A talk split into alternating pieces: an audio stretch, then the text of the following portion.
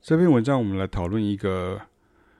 算是在古典音乐里面比较常见的一个问题哦。因为其实古典音乐里面有所谓的音准的问题，当然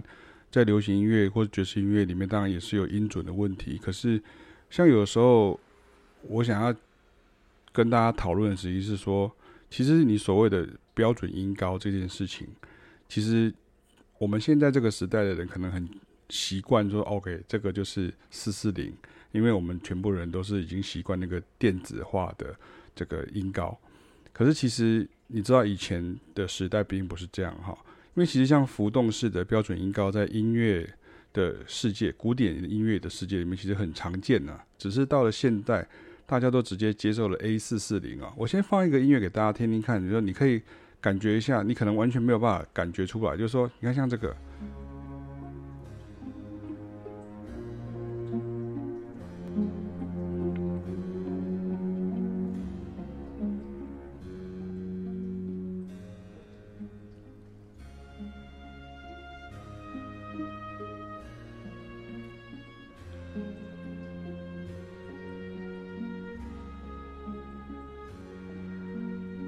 可能会说，哎，没有啊，这个就是帕海贝尔的卡农啊，我知道，有什么问题吗？音也很准啊。对，我说，可是你知道它的整个音高其实是比我们现在所习惯的四四零还要低吗？它其实可能是用比较低的声音的，可能四三级或者是四二级或者四一级，它是用四一五的呃频率哈。那什么叫做四四零啊？四一五这个很简单，其实这个就是指说。你这个 A 这个音哦，就是拉这个音呢，A 这个音的钢琴上这个 A 这个音呢，它每秒钟的震动的这个频率是四百四十赫兹，好，所以在以前它可能就是四二零或者四三五或者是四一二或者是四多少，甚至有三百多的都有都有这样哈。所以其实我直接先破题啊，就是说所谓的这种绝对音感这件事情，其实也是有一点点时代性的，有点像是。以前的人，呃，他可能，呃，我我就举个，比如说我我我我们的这个台湾的这个例子好了，比如说像以前我爸爸那个年代，可能能够念到大学就很了不起了，所以就是念到大学了，毕业就已经是预官，就他去当兵的时候就是去当预官了，因为高知识分子那时候比较少，然后等到到了我的这个年代的时候，哇，玉官就要用考的了啊，所以就是就是不好不好考。然后等到越后面的时候，就预官就越来越难考，因为变成因为大学毕业或是学历越来越高这样子，所以这个时候以前讲大学毕业跟以前讲高中毕业，有时候大家会讲说以前的这个国中毕业可能这个心智成熟度差不多是现在的这个大学毕业的概念这样，所以重点只是在于那个标准其实是浮动的哈。那我们有讲到说，因为其实有了电力，所以就有了晶片，所以现在制造商就把那个音高存在晶片里面。那这个就变成 A 等于四四零赫兹。那这个不是不是什么高科技啊？因为任何装电池或者插电的玩具或者是仪器啊，比如说像血压计啊、温度计啊、开关啊的发生原理就是晶片嘛，就是 chip。好，所以因此像如果你听那玩具的电池电力不够的时候，发出来的音乐的音高就会变低。所以，这就是接下来就是我要讲的重点，就是说，在古典音乐的世界教育体系里头啊，从小就是习惯被给予一个标准音高，然后那个音是什么音，就让自己接受是谱上写的固定音高的听音与演奏方式。请大家再次的去呃揣摩我所讲的这个话，就说我给你一个标准，那你就接受那个标准，然后你就觉得那个标准对，就是谱上写的那个东西。可是其实。巴哈那个时代的音准，跟贝多芬的那个时代的音准，跟莫扎特时代的音准，其实都不一样。甚至每一个城市，像法国的城市、奥地利的城市、英国的城市、意大利的城市，甚至你说像，比如说说我留学的国家，就比利时以前叫做法兰德斯，好，那它每个地方的音准其实都是不一样，并没有完全统一的。你想想看，那个时候是没有这个。所谓的电力时代，所以并不是像电脑一样说什么东西都是数位化的那种概念。那古典音乐的训练就是一开始就比较追求绝对性。那所以当这样子的背景的人听到一首音乐用不同的调演奏的时候，他会不习惯、不舒服，甚至觉得不准不对。那有趣的事情是，当你听流行歌曲演唱曲的时候就没有问题了，因为人声跟歌词转移的注意力啊。从物理学的角度来看，如果你调整了那个标准的基础，那其实你认为的 C 大调跟别人认为的 C 大调并不一样啊。请注意，我们现在在现在在讲的是比较细的，也就是说，并不是说好像是完全五音不全，不是这个意思，而是在讲一个频率的问题。就是一个一个一个一个 standard 的问题，就是说你现在认为的音高，你现在认为所谓的绝对音感，就是等一下会讲到，你认为的绝对音感是不是真的是这样，还是说因为刚好在这个二十世纪到二十一世纪的时候，它的音高是这样？好，所以因为在欧洲哈，你如果很容易找到一个古董，就是那种二十世纪前那种不同世纪的那种音叉，你知道音叉就这样叮，然后就是一个 A 还有一个什么音这样子，那都是当时的标准。啊，甚至呢，同一个时代呢，不同的城市的音差，用今天的标准去量哦，不但都不一样了，甚至是比较起来是平均是比较低哦，也比今天还要低一点点。那为什么会这样？因为你的这个频率越来越高的时候呢，比较高的时候，它声音就会比较亮一点点啊，因为就是因为它变高就变亮嘛。所以你看，像巴洛克时代的 A，其实是平均来讲，当然有各种不同的讲法，在文章当中各种。不同的城市甚至乐器哦，它的这个频率都不一定一样。不过大部分好像大家会讲说，那就是一般来讲好像都是 A 等于四一五赫兹，那就变成在今天如果要演奏古乐的时候，你就可以成为一个通用可以接受的标准。那而现代认知的 A 等于四四零啊，甚至是要到一九三零年代之后才讨论过可不可以认可，就大家才是会讨论说，哎，这样很混乱，混乱，我们来统一度量，衡这样啊？你想想看，这个要在二次大战前、二次大战以前，A 等于四四零这件事情才才算是被公认。可是，其实在调音的时候，还是会有人调不一样的声声那个频率啊、所以换句话讲呢，古代的一场音乐会的演出呢，光是调音就要调很久。所以这就是为何你看，即便今天。古典乐器编制的音乐会啊，调音可以调得这么正大光明的缘故，你不会太可能会在比如说张惠妹的演唱会前面的时候，拿那个小提琴就啊就拉就是调音调很大声这样，因为它是以以歌手为主这样。这也是为什么后来在现代的音乐里面，你几乎看不到大家在调音，那可是，在古典音乐是正大光明调音啊，甚至连每个乐章，甚至连每一首曲之间都要再调重新调一次音。那因为如果你没有事先对好码表，对好这个音高的时候，声音的频率合奏在一起，就会是一场混乱。所以其实讲到这边，你就已经大概可以知道说，其实音高的部分，绝对音感这个部分，其实反而是可能会是一个可以讨论的，就是说它并不是那么神奇。可是声音有没有和谐？好，声音有没有和谐？比如说像像纯律的乐器，它声音就会比较和谐。好，那这个和谐才是最重要。像弦乐四重奏，或是像合唱曲，它其实严格来说，它并不是用平均律的概念去呃想象的。可是因为人的耳朵会有个误差，所以到最后就是取那个中间值。所以如果你是古典钢琴名家大师呢，或甚至就是演出音乐会曲目的学生或年轻的演奏家，音乐厅的调音师一定会问你是要调四四零还是四四二还是四四五。好像在欧洲很多就会调四四二。那这个时候，当钢琴家决定一个频率了之后，万一要演协奏曲，那整个交响乐团的音高就要动态调整。那以钢琴家选好并调音好的平台钢琴为准了。所以你看，有经验的调音师就会了解哪个钢琴大师，甚至是谁的弟子，哪一个流派会偏好先调什么音高，就跟熟识的酒保会知道哪位客人习惯喝什么调酒一样。那如果是比如说 James Bond，那就是哦 Vodka Martini 或者叫做 Dry Martini，然后 Shaken Not Stirred，好，这样这样哈。我们来听听看一个不同的音高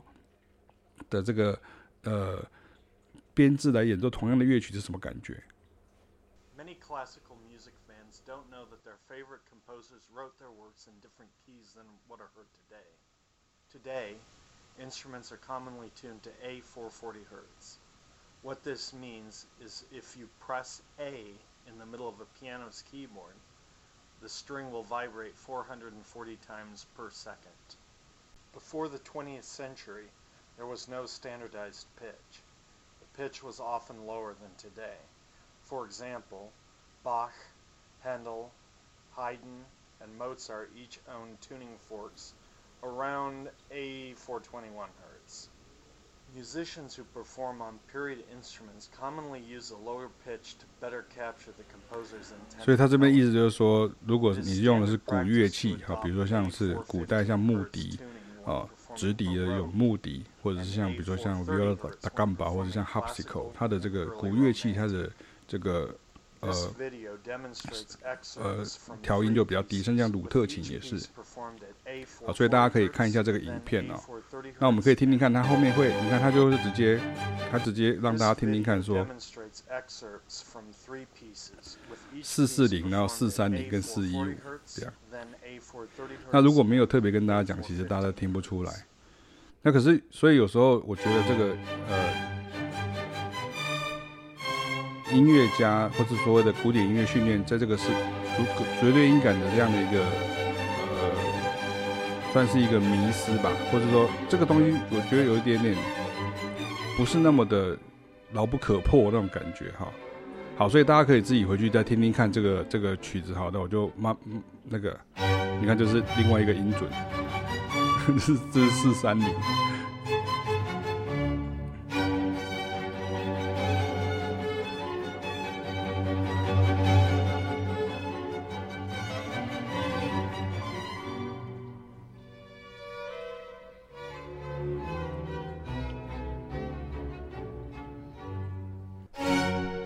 这个更低，这是四一五，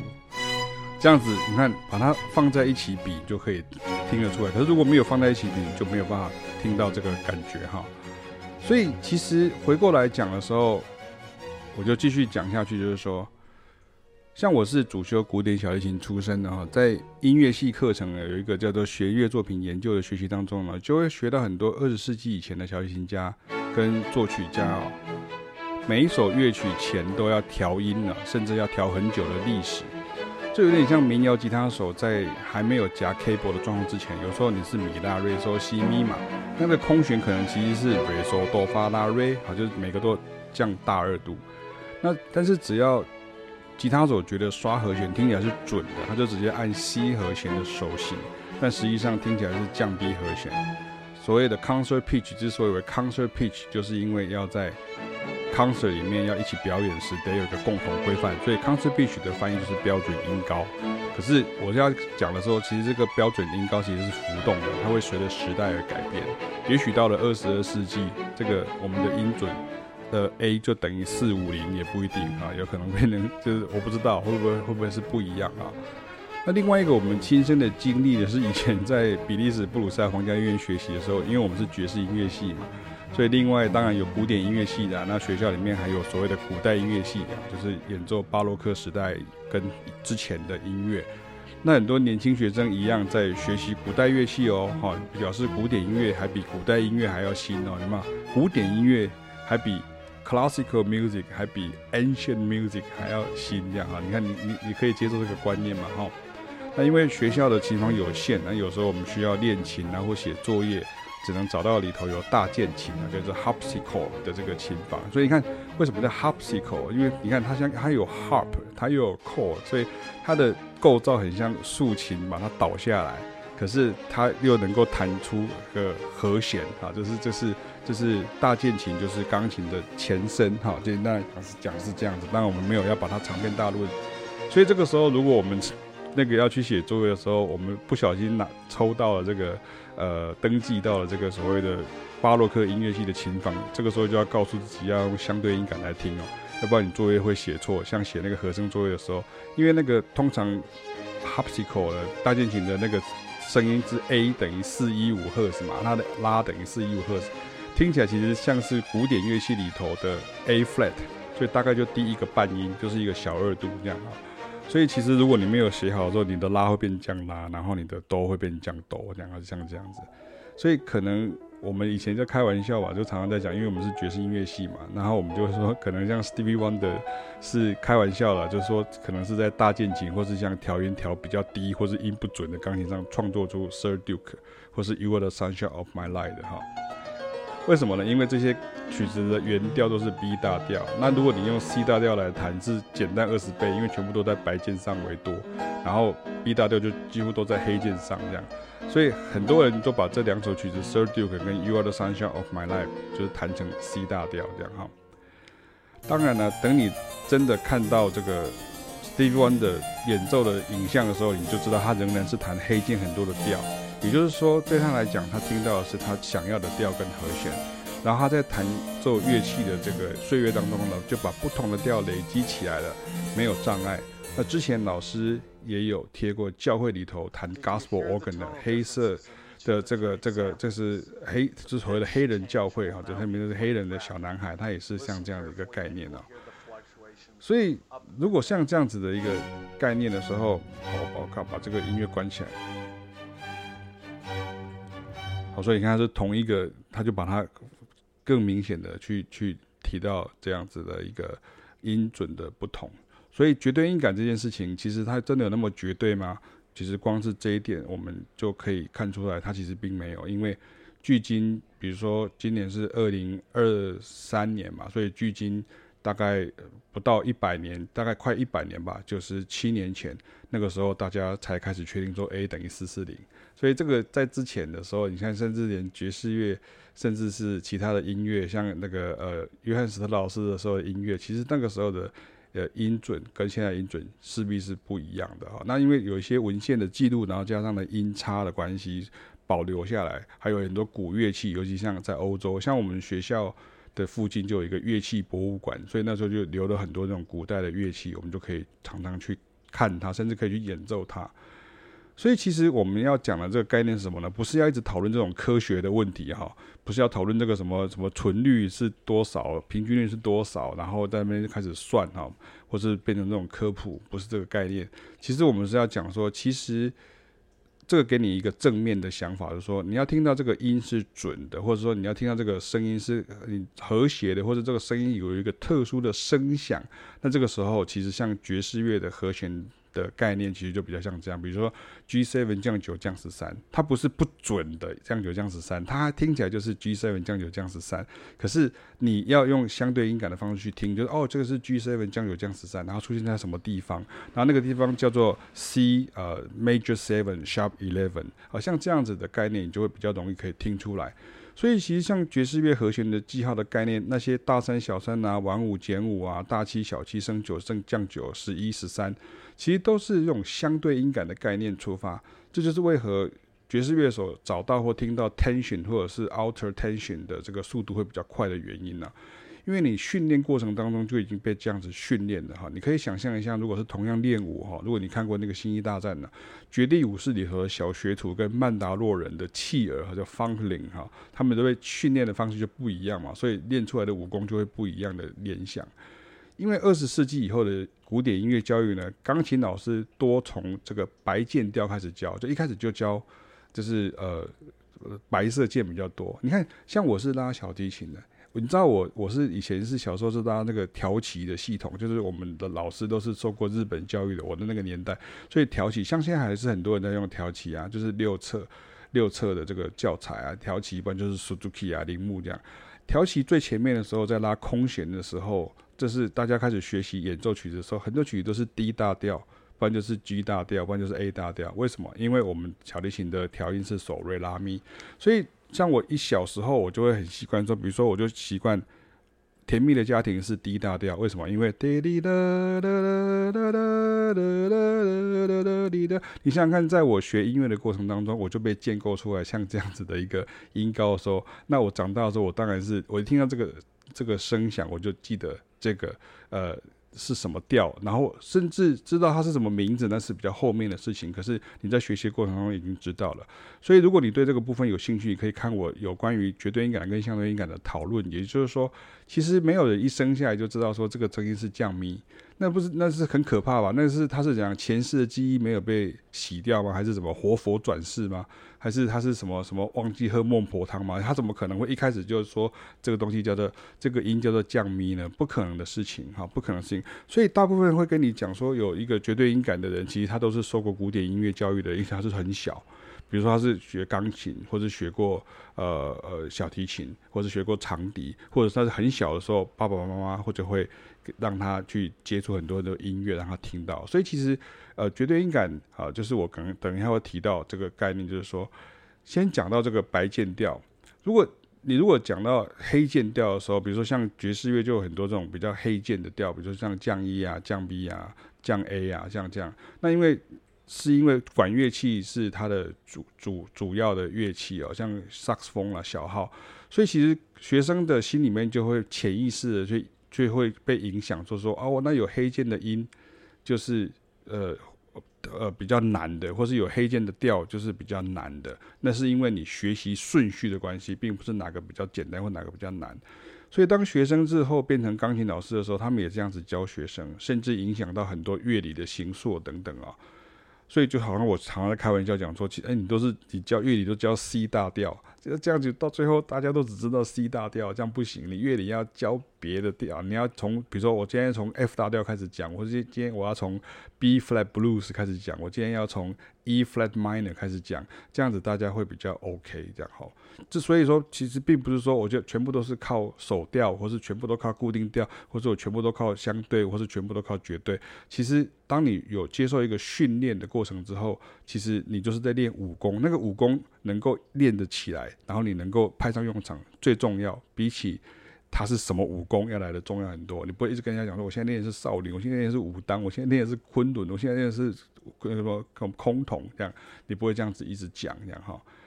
所以像我讲的嘛，其实古代的音高其实跟现代不一样。那因为也没有古代钢琴啊，也没有古代的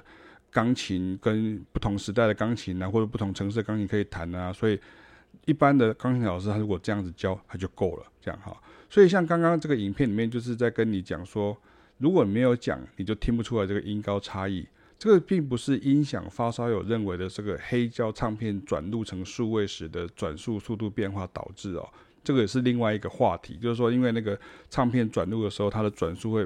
因为那个是用唱片嘛，它可能是三十三转或者四十五转，它可能会有时候会比较慢，有时候比较快。那这个时候它录起来之后，可能会比原来要高一点，会比原来要低一点点这样哈。那我们现在讲这个是在古典音乐或是在古代音乐的现代的录制的时候，已经会先定调用哪一个标准音高，所以每一个不同乐团录出来的标准音高不同，这这是一般观众是不会察觉的，一般观众只能感知到有没有和谐 in harmony，好，就是我刚刚提到的有没有和谐，好，无法跟机器跟电脑一样判断是比较高还是比较低哦。那这也说明了，其实我们在看有些古典音乐训练出身的乐手在展示哈，在展示这种所谓的绝对音感的功力的时候，像我就有绝对音感的，凯凯老师也有绝对音感，可是还好吧，就是像名侦探柯南也有绝对音感这样哈。可是其实那比较像是乐器音感，就是你跟你习惯的乐器朝夕相处的时间越长，你自然就会辨识哈，就 recognize 那个声响，在你的脑中那个记忆库是哪一个频率，那同样的频率，其实在听和弦，这也是本文的重点，同样的。概念在听和弦一样，你不同的和弦就会有不同的声响，它会有不同的频率的震动。这个时候你要能够辨识它，你要学会能够呃认出来它。那所以像我的话，常常会开玩笑讲说，如果你有机会搭哆啦 A 梦的时光机呢，回到十八世纪的欧洲的时候，你带回去的乐器对当时的音乐家而言绝对是不准，而且是偏高的哈。你可以用那个电影《回到未来》的情境去假设一下。但是如果你是提琴啊、木管啊、铜管啊、吉他等乐手，你就直接转那个旋钮或者调整吹嘴啊、接头啊、调音啊去对就可以了。但是如果你是键盘乐器类的乐手，怎么办呢？那你真的要带一位调音师与你同行哈。人家是与神同行，是与调音师同行。那要不然你就得自备调音的给息的哈。而且哦，不要忘记哦，钢琴的八十八键不是只有八十八条弦哦，而是两百三十条弦哈。所以等到你调到完的时候，不知道是什么时候了。然后，所以就是因为这样，很多人就是因为以前就是既定的事实，其实在历史上其实是这样。可是因为大家已经慢慢的约定俗成、习惯的时候，就把它简单化了。那今天之所以要介绍这个，就是要跟大家讲到说，其实。很多事情不是原来你想象那个样子，可是我们也把它正面的来表述，就是说，其实像你在听和弦的时候，就听和谐或者是 recognize 那个声音很重要。所以像这个主题看似很大哈，而且感觉上可以讨论很久啊，甚至开始变成科学啦、科普的方向。或是讨论相对音感啊，跟绝对音感啊，或是固定调跟手调啊、纯率啊、平均律之类的这样哈。就是网络上很多、在讨论这个东西哦，非常非常多，而且很多学音乐或是对音乐有兴趣的人，他们会一直觉得说这个事情很重要。可其实这个事情，老实说，并没有那么重要哈，因为它并没有那么实际。因为你光凭讨论跟认知是绝对没有办法增进音乐能力的哈。就是也不也不太可能说，你比如说你今天就是你是听音乐的人，你说哦，我就是我是听纯律的，我是听平均律的，这又不是在喝红酒，说我专专喝那个那个什么呃那个什么什么卡米诺，然后我专喝什么皮诺皮诺塔西，我专喝梅洛哈，不是像这样的概念。那重点只是要强调说，